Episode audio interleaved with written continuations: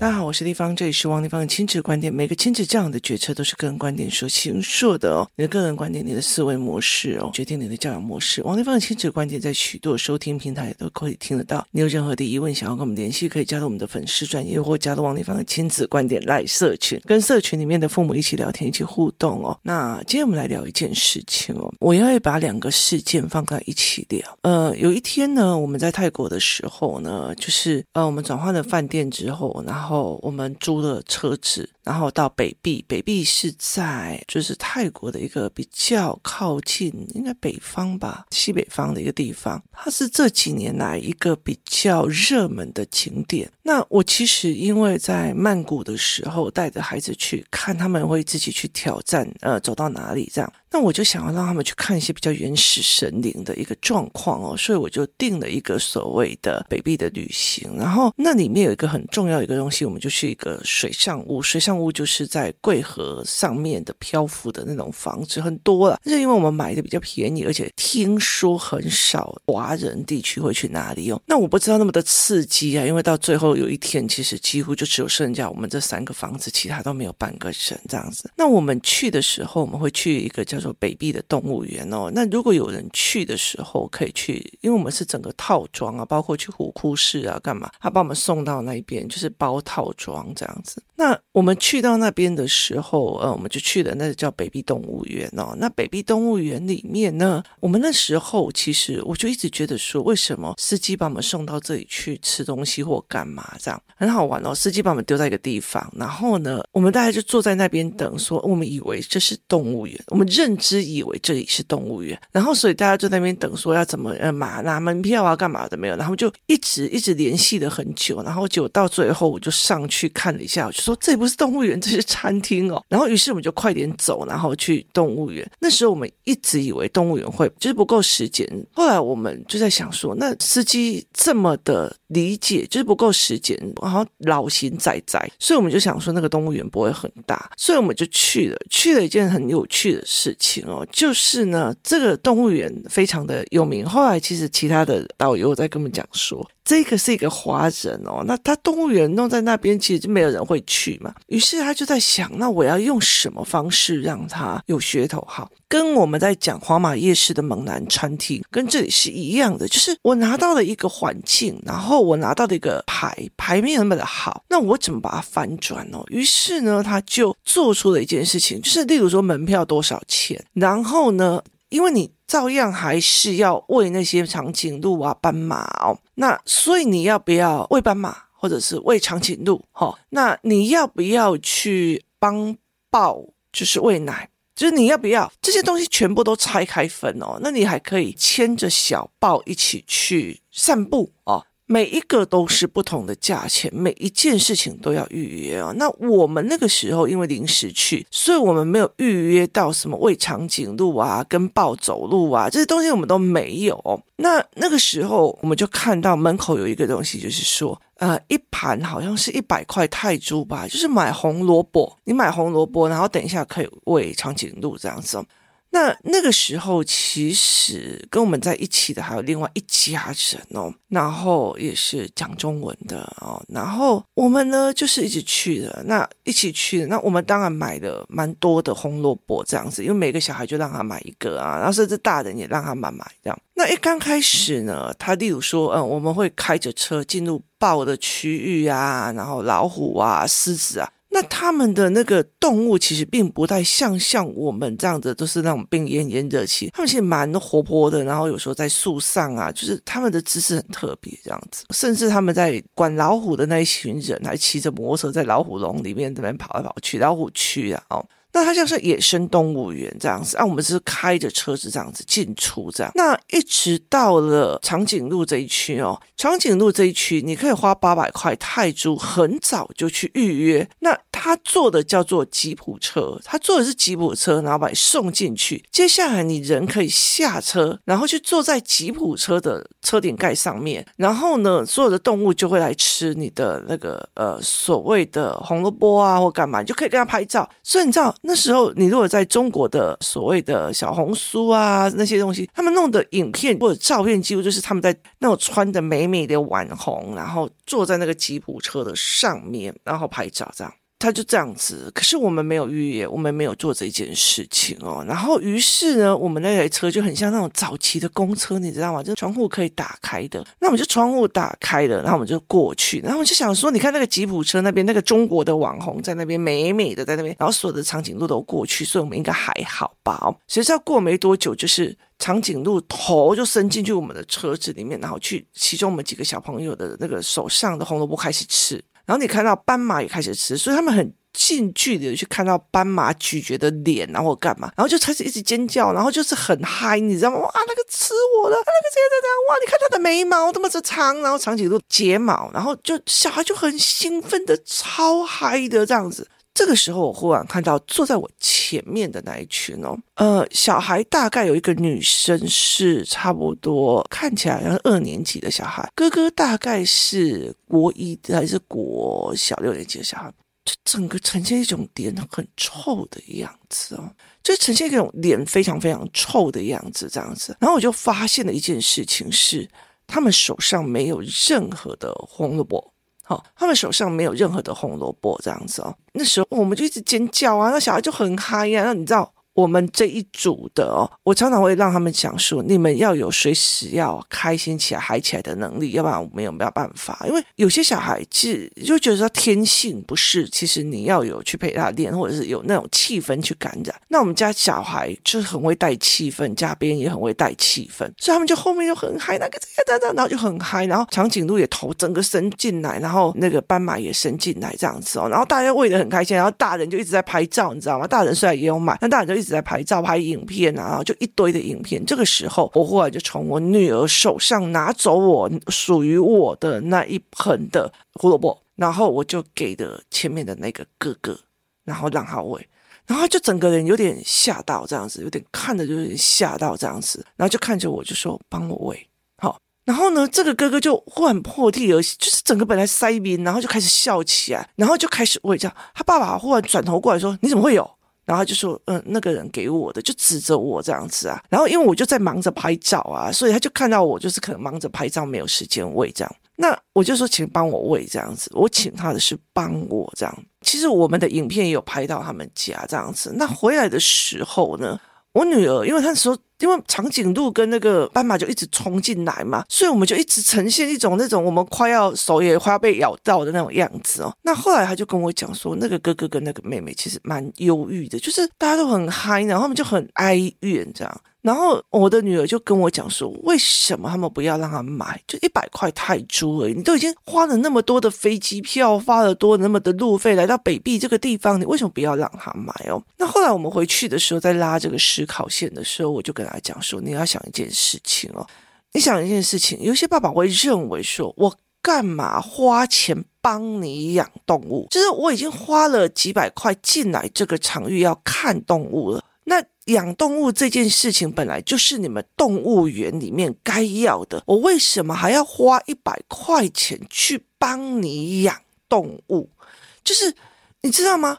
就是身上都有一笔算盘，算得非常非常的精，这样子哦。那很多人都会有这个论点，这样子。可是你了解的意思吗？你都已经。来飞机票了，然后你甚至开了那么长的车，然后坐那么长的车，他就一百块。后来我就觉得说，嗯，好，那我就说他有他的这样的思维模式哦。那后来有个小孩又跟我讲，翁地方，你为什么我们还要花钱去帮他养？我说，因为我想要买这个喂养的经验值。我没有喂过马，我就想要买这个经验值，所以我请他把他的经验值借给我。我买的是经验值，我不是在买的，我帮他喂羊或喂牛这样子。所以这是两个不同的思维方式哦。其实很多人很会算，我常常会在讲说，那种很会算的哦，到最后所有人都不会给他东西。例如说，我的资源，你希望一天到晚来套我王一芳，你用了什么书，去了哪几个学校，干嘛？可是你自己。你自己的你都不愿意分享出来，那我就会觉得，那你那么会算，我干嘛教你？从此之后，你让我知道，觉得，哎，你很会算，那我就不要去跟你惹嘛。于是我就会变成这样子，你反而损失更多。那后来，其实我常常看到有一些人，他们在经营关系的时候是很阔气的，可是有一些人，他其实是会斤斤计较那个你天那样。我后来就跟他讲说，这个爸爸有他自己的思维模式，没有人说对还是错。那那时候我女儿就问我一件事情哦，你为什么要让我花八百块泰铢八百块哦，和台币也差不多八百，去拥抱抱，就是让那边有。小的豹啊，老虎啊，小老虎啊，让他们去抱哦，包括他们全身要怎么样消毒，手要怎么消毒，然后要避免去怎么感染这样，然后要怎么去跟他们，就是就是有人专门去带着他们去喂那些小小的豹啊，怎么去饲养他们，甚至有一个小孩就是跟豹一起睡觉啊，躺在那边拍照啊。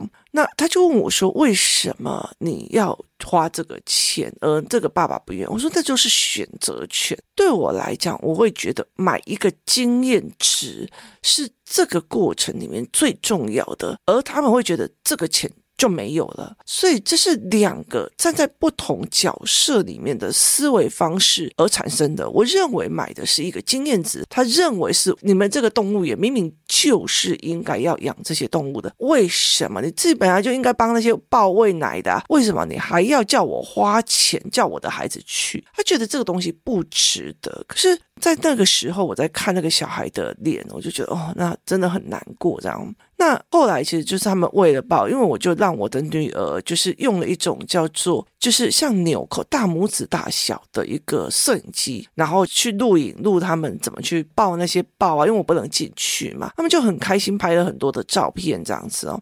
结果因为那个是磁吸式的，而且大概一个要一万多块钱。然后呢，他就出来的时候就跟他爸爸讲说，可以帮我拿一下。他爸爸说我才不要的，要弄丢。就我女儿就带着这一个相机进入了厕所，结果因为它是磁吸式的，就在穿裤子还是什么的时候就掉下去，然后直接从马桶冲走。所以我有。这一个所谓的 Inten 三六零的无扣式的摄影机，然后有它的配备，有它的机身，有它的所有的东西，但是我最主要的镜头就在马桶里，在北壁的马桶里了，那它就不见。这时候我已经进去了车上了，然后呢，我女儿是一个很开心的孩子，她忽然冲过来就开始抱，一直哭，一直哭，一直哭，一直哭哦。然后我就我就看着她，我就说：“你哭有意思吗？”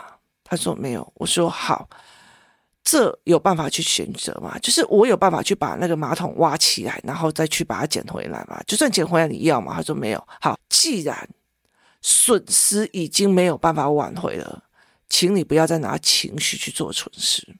就是损失已经没有办法挽回了，你不要再拿情绪去做损失哦。我就会跟他去。这样子在讲，我说你没有必要去做这种所谓的情绪损失，因为你已经把它丢掉了，这件事情已经没有转圜的空间了。那就找出一个事情不纠结的方式。我就说那这样不错啊，你搞不好可以看到马桶里面的所有的景色，这样子啊。下一次吸马桶的人就会看到哦，这里有一堆小孩在抱抱的一个照片哦。那我们就在讲这件事情，然后他就。听了以后就爆笑，就是我就开玩笑，他就爆笑了。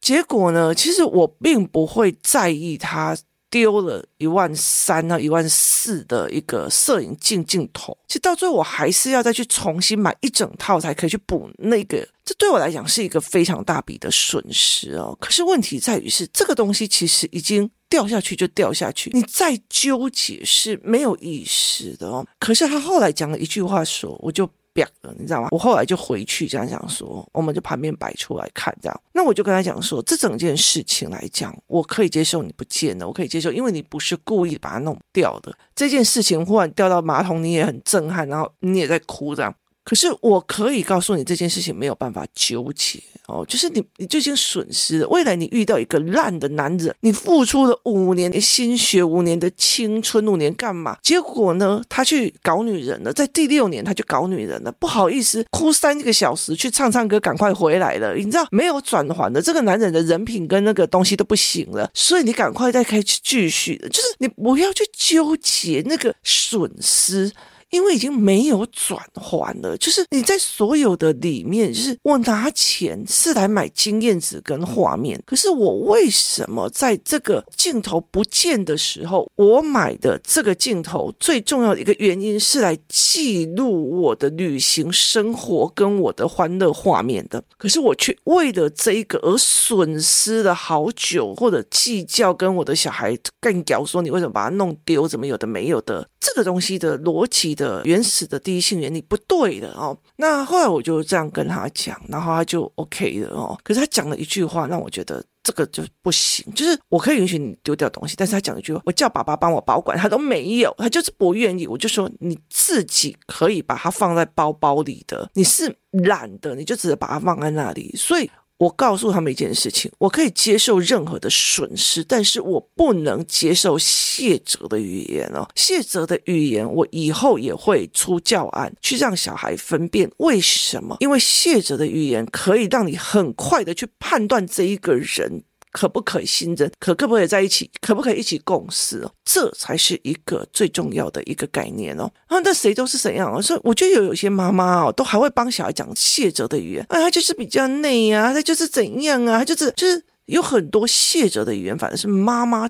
给的哦，所以我就觉得哦，那就比较累。然后所以他们就不跟我们家小孩玩啊？那你们想过，如果是你，你愿意让你的小孩跟你们家小孩玩吗？这是一个很简单的思维模式，不是只有你挑人，别人不能挑你。所以这是一个很思维的一个角色。那所以在这两件事情当中，好，我既然已经来了，我要不要花一百块买那个胡萝卜？爸爸站在的立场在想的思维逻辑，跟我我们同样是家长，我们想的思维逻辑不一。一样产生的结果就不一样，给的记忆就不一样哦。所以我的女儿永远就会这样哦。我们那时候去喂长颈鹿的时候怎样怎样怎样。可是别的还有我都我爸，可是他爸爸有没有办法去跟他讲说，对啊，为什么我要花钱去帮动物园养动物？好，那如果这个他讲了，那小孩未来也是用同样的语言在质疑动物园的时候。那你确定他要带着这个思维吗？就是有小孩就问，为什么我要付钱给他帮他喂马？